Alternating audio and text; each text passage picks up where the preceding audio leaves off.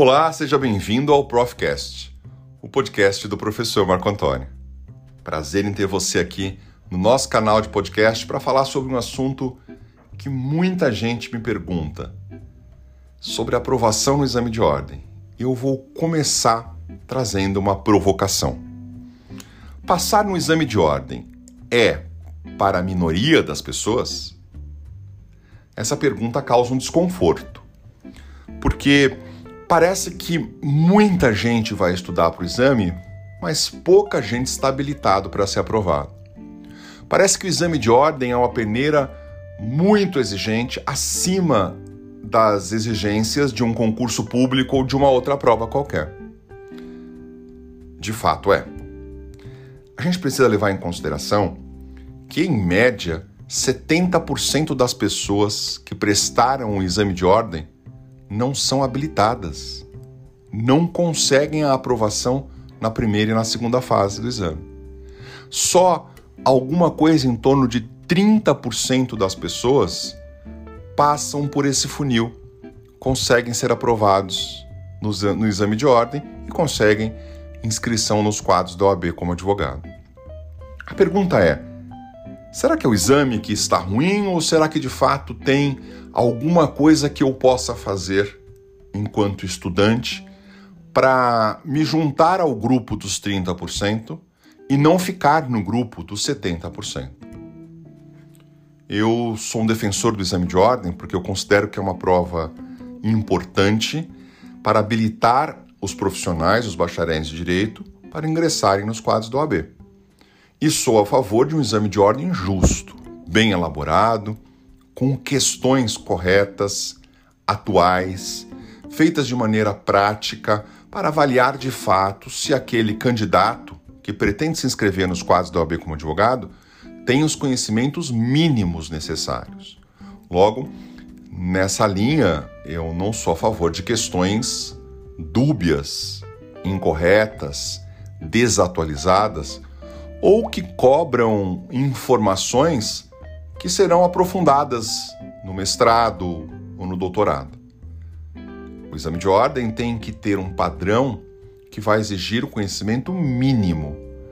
É verificar se aquele candidato ou aquela candidata que estudou cinco anos na graduação em Direito está ou não preparado para iniciar a sua atividade na advocacia.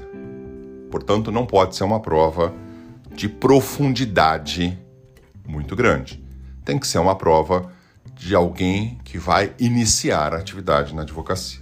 Superada essa questão, eu volto para falar um pouco sobre a responsabilidade da preparação. Você pode de fato escolher em que time você vai jogar, de que lado você vai estar. Se é nos 70% dos que reprovam, porque não estudaram direito, porque estudaram pouco, ou até porque não estudaram, ou nos 30% que entenderam a dinâmica no exame de ordem, que tiveram um planejamento estratégico de estudo, que estudaram conteúdos atuais, que de alguma forma estudaram aquilo que vai cair na prova, as disciplinas mais importantes e entenderam como joga o jogo.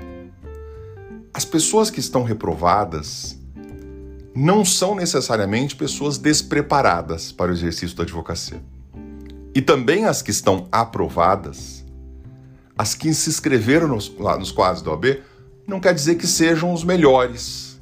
Na verdade, quem passou na prova conseguiu entender que o exame de ordem se pauta em três alicerces. Primeiro, conteúdo. Sem conteúdo, não dá para passar na prova da OAB. Segundo, planejamento estratégico o que estudar, quando estudar, por onde estudar e como estudar. E terceiro, gestão das emoções. A gestão das emoções é um elemento importantíssimo. E esses três alicerces, essas três bases, esses três pilares devem estar equilibrados entre si. É isso, quem conseguiu passar na prova, de alguma maneira, entendeu o equilíbrio dos três pilares: do conteúdo, do planejamento estratégico e da gestão das emoções. Agora, será que quem passa no exame de ordem é especial de alguma maneira? Só os especiais conseguem ser aprovados na prova? Só os especiais conseguem ter resultados brilhantes na prova da OAB? Não, não é verdade. E aqui eu quero conversar com você para quebrar um pouco esse mito. Primeiro, que não se estuda para passar na prova, se estuda até passar na prova.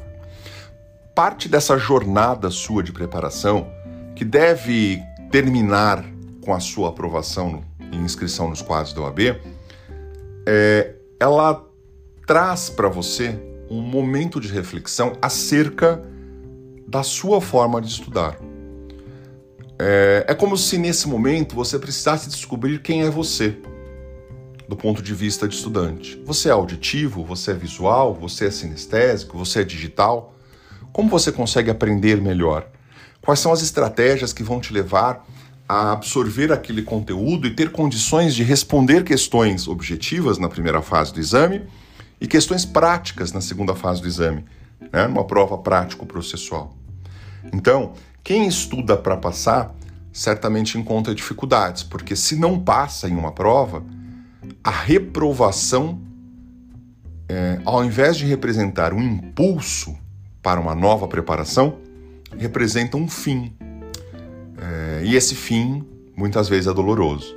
A reprovação traz com ela a decepção, a tristeza, a frustração, e isso vai sendo carregado pelo candidato para as outras provas que ele vai prestar. Essa jornada de quem estuda para a prova da OAB e também para concursos públicos é uma jornada que exige renúncias e dedicação. Renúncia significa abrir mão de alguma coisa. Você não vai conseguir se preparar com eficiência e eficácia para o exame da OAB se você não abrir mão de alguma coisa na sua vida. Pode ser de tempo, pode ser é, abrir mão daquele final de semana que você tanto gosta, pode ser é, abrir mão daquela viagem que você sonhou em fazer, mas não vai fazer agora né? E deixa para fazer lá na frente. Então, ao invés de gastar o dinheiro com a viagem, você gasta com curso preparatório e com livro, isso é uma renúncia. Ao invés de gastar o dinheiro para sair, para ir para balada, você gasta o dinheiro para estudar, você gasta o seu tempo para estudar. Ao invés de ter um tempo disponível para você, enfim, de alguma maneira estudar outros temas, como inglês, francês, como astrologia, qualquer outra coisa que você queira, você vai investir o seu tempo de estudo na preparação para o exame de ordem. Isso é renúncia. Você renunciou alguma coisa em favor da sua preparação para o exame de ordem. E você só consegue colocar o exame de ordem como prioridade na sua vida quando você, de alguma maneira, abre um espaço na sua agenda para a sua preparação. É como se, de, de uma maneira é, é, objetiva, você tivesse que criar na sua agenda um momento de estudo para o exame de ordem. Aí você declarou para você mesmo que o exame de ordem tem prioridade no seu projeto de vida. Enquanto você não fizer isso, enquanto você achar que estudar vai ser uma coisa livre, que hoje você estuda um pouquinho, amanhã você estuda se der, depois de amanhã se der você estuda, aí na outro dia você vai estudar mais um pouco, e aí se não der tempo você dá uma lidinha nas questões ou responde questões pelo aplicativo, deixa eu te dizer uma coisa. Você está se enganando. Você está se auto-sabotando. É necessário muita disciplina para você começar um estudo para o exame de ordem e se manter nesse estudo. Eu falo muito isso para os meus mentorandos. É, mais importante do que a intensidade na preparação para o exame de ordem é a constância. Não importa se você vai estudar sete horas num dia e no dia seguinte não vai estudar nada. Não funcionou. Não foi bom o resultado. Por quê? Porque é mais importante que você estude um pouco a cada dia do que estudar muito num dia só e ficar 5, 6, 8 dias sem estudar.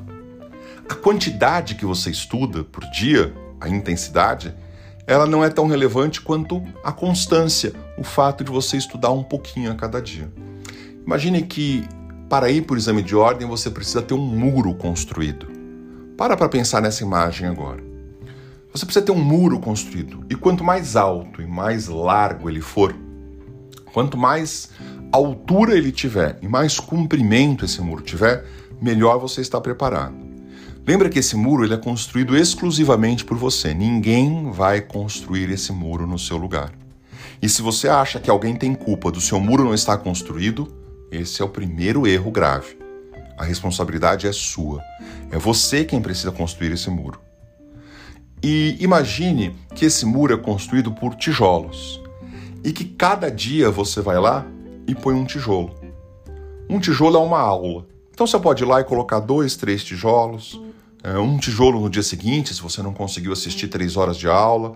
No dia seguinte, você vai lá e coloca mais dois tijolos, porque você assistiu duas aulas. No sábado, você vai lá e coloca mais três tijolos, porque você aproveitou a agenda do sábado para assistir três horas de aula.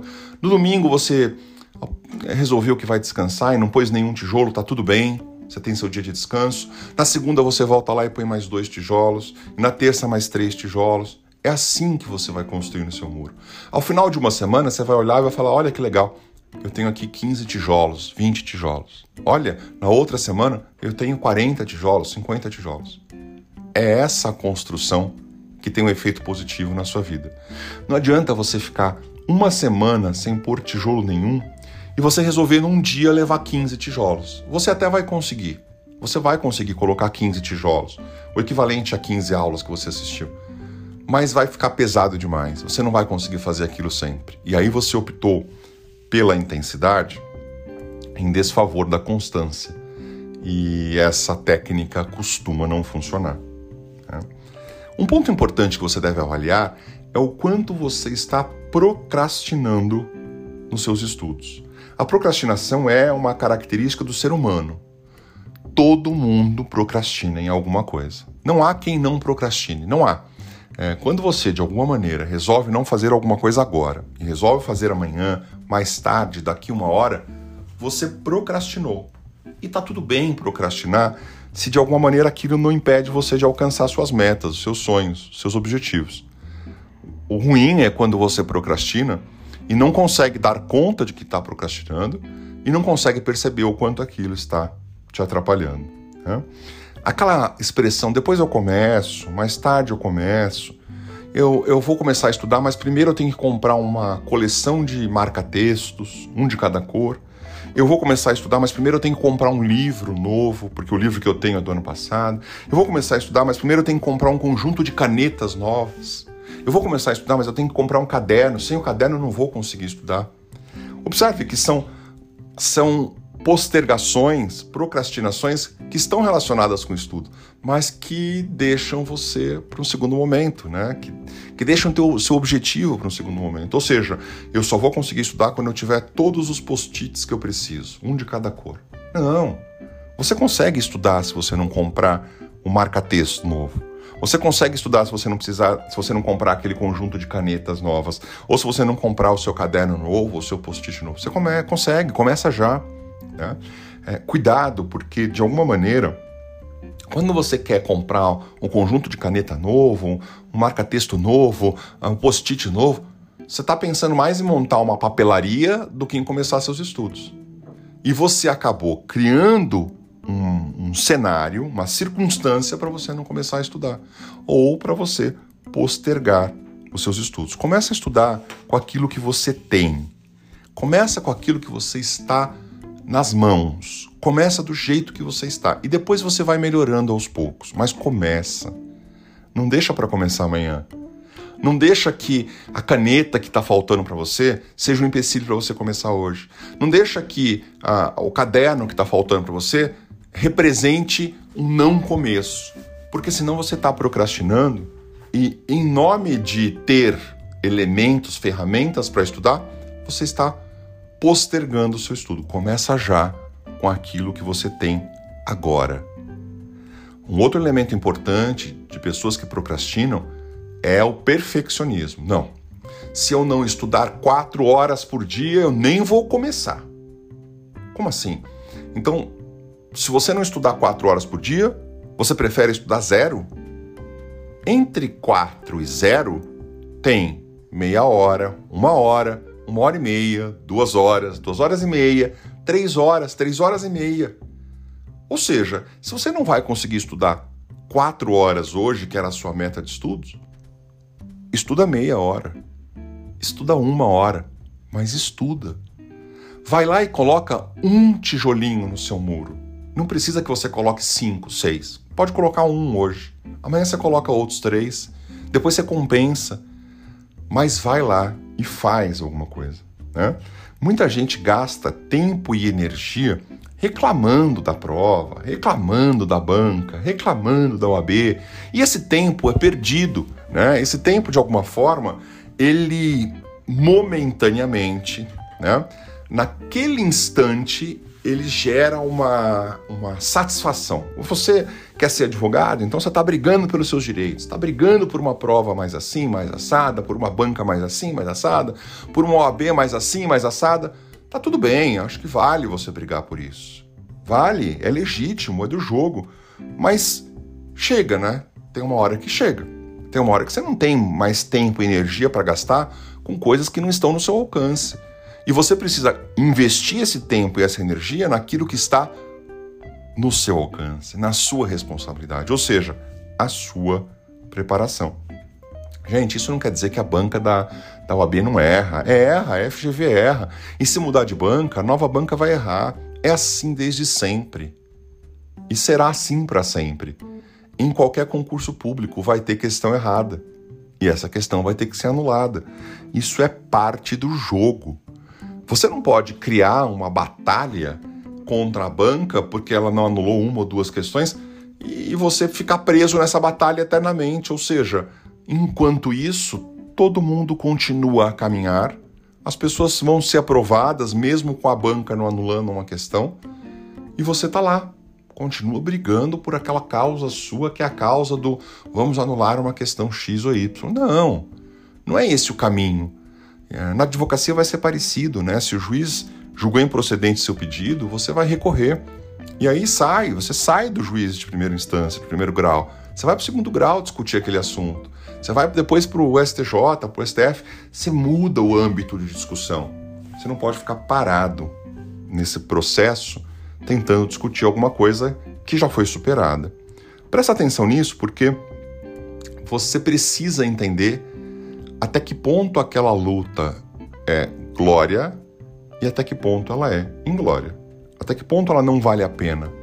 Até que ponto ela não vai te levar a lugar nenhum. E até que ponto você está é, se alicerçando naquela mula, naquela, naquela discussão, naquela luta, como uma muleta, né? como um suporte para você não estudar. Volta, para tudo e recomeça seu estudo. É isso que vai fazer a diferença. A diferença vai estar quando você se preparar para acertar 45, 50 questões e não depender de uma ou de duas que a FGV resolveu anular ou não anular. A diferença vai estar quando você fizer 50 questões na prova e parar de olhar para a primeira fase e já encaminhar para a segunda. Não importa qual vai anular, qual não vai anular. A diferença está aí. Né? E isso não quer dizer que você não vai discutir esse assunto. Vai, vamos discutir, vamos judicializar se for necessário. Mas você não pode ficar preso nisso. Né? Eu não estou dizendo que você não tem que reclamar. Tem. Só que você tem que saber a hora e como reclamar. Né? Muita gente se preocupa com a imagem de estar aprovado e não propriamente com a aprovação. Né? E isso também é ruim. Então tem gente que nas suas redes sociais já coloca lá, doutor fulano de tal. Então ele está preocupado com a imagem. Eu quero, eu quero saber, eu, eu, quero a imagem de ser advogado. Mas eu preciso, antes de me preocupar com a imagem, me preocupar com a aprovação. É, é muito comum na, nas minhas mentorias para os alunos do meu curso eu ouvir comentários do tipo: professor, eu já advogo, eu já advogo no escritório que eu trabalho. Aí eu paro e pergunto: Mas você é advogado? Não. Então você não advoga. Você já realiza a atividade de um advogado, mas você precisa passar pelo, pela jornada completa. E a jornada completa impõe que você se prepare, impõe que você estude, impõe que você seja aprovado. E aí sim você vai dizer: Eu já sou doutor, eu já advogo. Né? Ah, o tempo é um grande inimigo de quem estuda. A gestão do tempo costuma ser uma problemática muito ruim. Todo mundo tem o mesmo tempo. Todo mundo tem 24 horas no seu dia. Se há uma coisa que é equilibrada para todo mundo, é isso. Você pode dizer o seguinte: a distribuição de rendas não é equilibrada. Você pode dizer ah, as chances não são equilibradas. Tem gente que teve chance de fazer uma boa faculdade, tem, tem gente que não teve chance, tá tudo bem. Agora, 24 horas todo mundo tem. E o tempo é igual para todo mundo.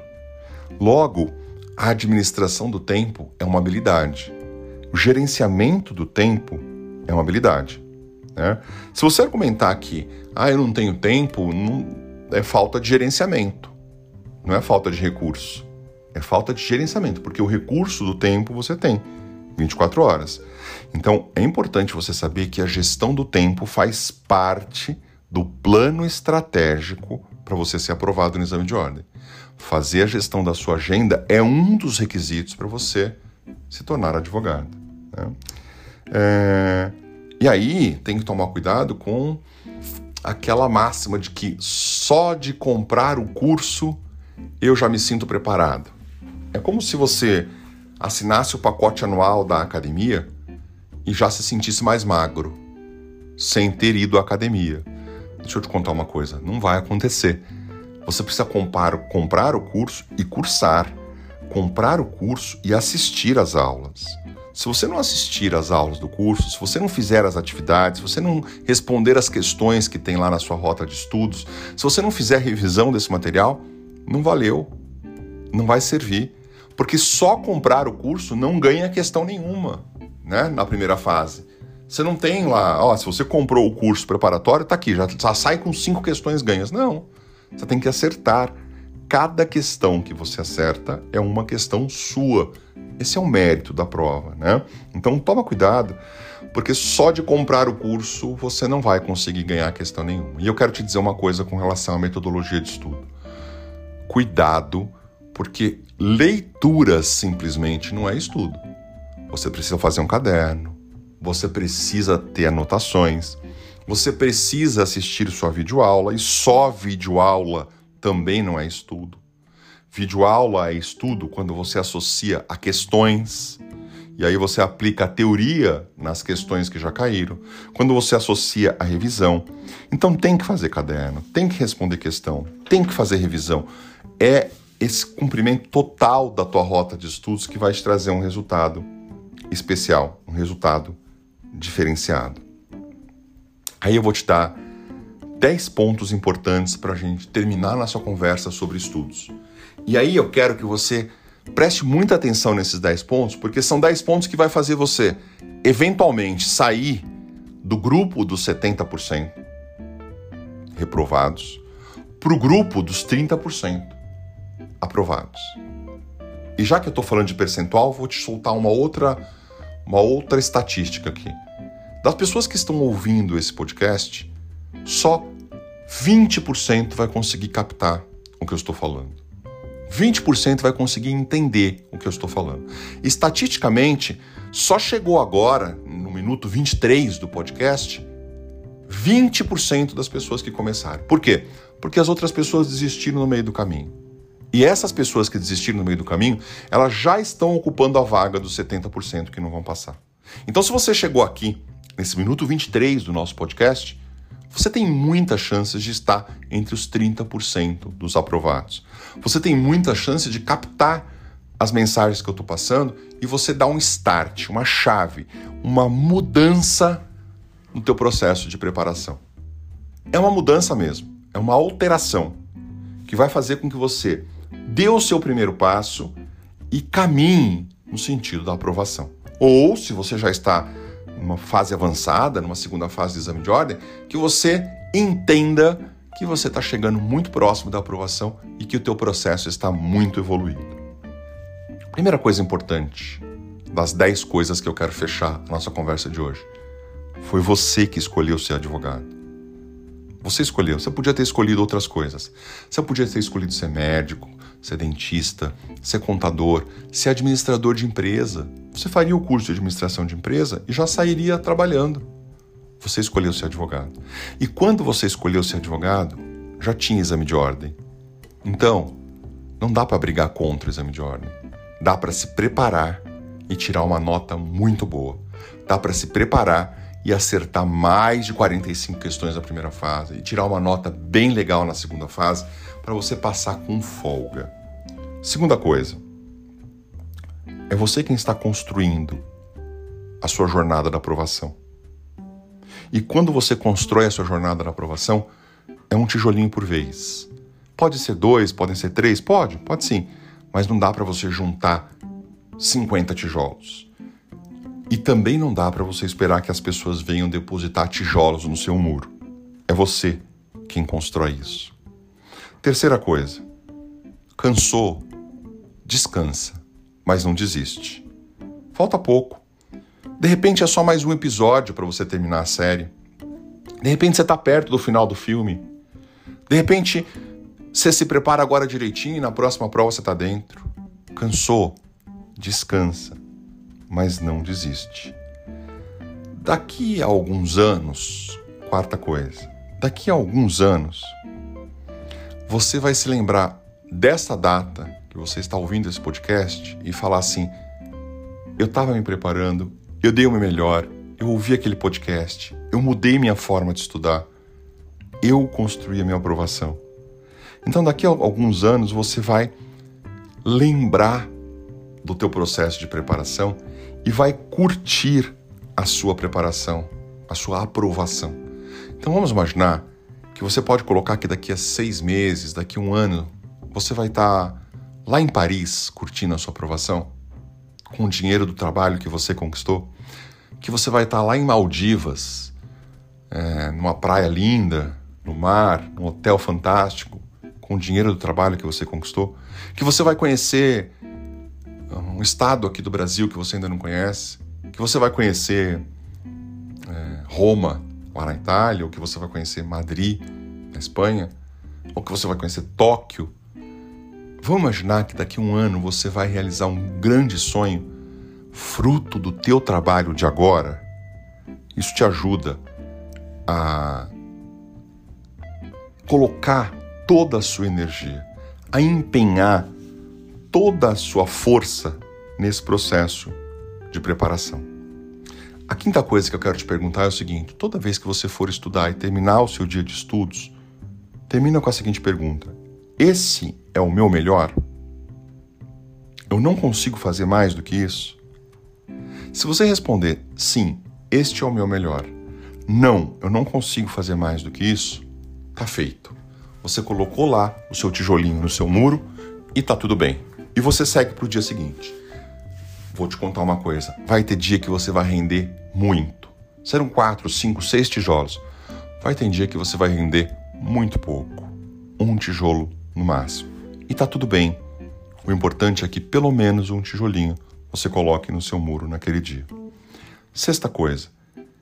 Será que você está se comportando como um advogado ou como uma advogada? Será que você já está pensando como um advogado ou como uma advogada? Você precisa se comportar como aquilo que você quer ser.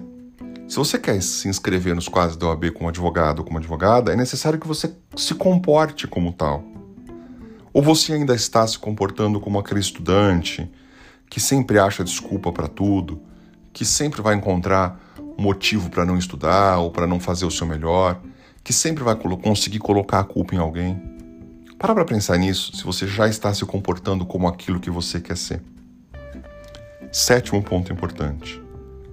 Lembra que no ano que vem, nesse mesmo dia, nessa mesma data, você já vai ser advogado. Isso vai te dar garra para você ir atrás do seu objetivo. Então lembra, veja que dia é hoje e pense, no ano que vem, nesse mesmo dia, nessa mesma hora, eu já vou ser advogado. Então vale a pena todo o esforço que eu estou fazendo. Vale a pena toda a dificuldade que eu estou passando. Vale a pena toda a renúncia que eu estou tendo. Cada escolha, uma renúncia. E as minhas renúncias valem a pena, porque no ano que vem, nesse mesmo dia e nessa mesma hora, eu vou ser advogado, eu vou ser advogada. Oitava coisa, importante. Pensa que toda vez que te der vontade de desistir, você vai lembrar: eu estou muito perto da aprovação. Falta muito pouco. Eu não vou parar agora. Eu não vou desistir agora. E você precisa separar na sua cabeça o que é desistir e o que é não fazer. Se você não estiver preparado para fazer a próxima prova, tá tudo bem. Você optou por não fazer a próxima prova, mas você não desistiu. Você vai se preparar para outra prova. Desistir é quando definitivamente você, mesmo tendo a sensação de que aquele é o seu sonho, você impede a continuidade das suas atividades. Você é, para, bloqueia a continuidade da realização do seu sonho. Lembra, se cansar, descanse, mas não desista. Tá? Uh, de todo investimento que você tem, nono ponto importante, de todo investimento que você tem para fazer nesse processo de preparação, duas coisas é o mais importante: tempo e dinheiro. E quando você investiu tempo e dinheiro no processo de preparação, é natural que você tenha medo. O medo vai acontecer. Se você não tivesse investido nada, nem tempo, nem dinheiro, talvez você não tivesse medo. Por quê? Não muda nada na sua vida. Agora você parou, você investiu dinheiro nessa preparação durante os cinco anos de faculdade, mais durante a sua preparação para o exame. Você investiu tempo, e aí é natural. O medo vai ser aquela pergunta de e se não der certo? O medo vai trazer para você aquela sensação de que e se não der certo? E a gente vai transformar o medo em oportunidade. A gente vai transformar o medo em trampolim. É do medo que a gente vai olhar e vai falar, mas vai dar certo. Eu vou conseguir. Considera que o medo é um sentimento, é uma emoção positiva quando ele está sob o seu controle. E eu fecho te dizendo o décimo ponto da nossa conversa. Mais importante do quanto você estudou é o quanto você está aprendendo nesse processo. Eu sempre digo isso para meus alunos que estão fazendo mentoria comigo. Eu falo sempre o seguinte: a aprovação é super importante, mas o processo que te leva até a aprovação é o que te faz um ser humano melhor. É o que vai te fazer um advogado ou uma advogada diferenciada. Não é a aprovação em si, é o processo que te leva até a aprovação.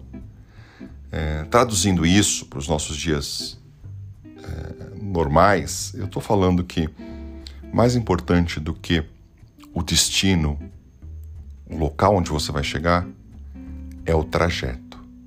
O trajeto é que vai te fazer uma pessoa diferenciada. É no trajeto que você vai aprender um montão de coisas, que você vai conhecer um montão de pessoas, que você vai descobrir um montão de habilidades. É no trajeto, é na preparação que você vai descobrir que você gosta de estudar, que você gosta mais de direito civil do que de direito penal, ou que você gosta mais de direito do trabalho do que de direito tributário. É no trajeto que você vai desenvolver as suas habilidades. É no trajeto que você vai se inspirar em algumas pessoas, em alguns professores, vai falar: eu quero ser exatamente o que esse cara é, eu quero ser exatamente o que essa mulher é. É o trajeto que vai fazer você, vai te fazer de você um ser humano melhor depois que você conseguir a aprovação. Bom, é isso. Acho que a gente falou um montão sobre essa fase de preparação e aí eu termino a nossa conversa respondendo a pergunta lá do começo. Será mesmo que só a minoria vai ser aprovada no exame de ordem? Sim, só a minoria consegue participar do processo de forma integral entender o trajeto de forma integral e ouvir um áudio que fala sobre o contexto da aprovação de forma integral. Se você chegou até aqui, você faz parte dessa minoria. Um grande abraço e a gente se encontra num outro episódio aqui no Profcast.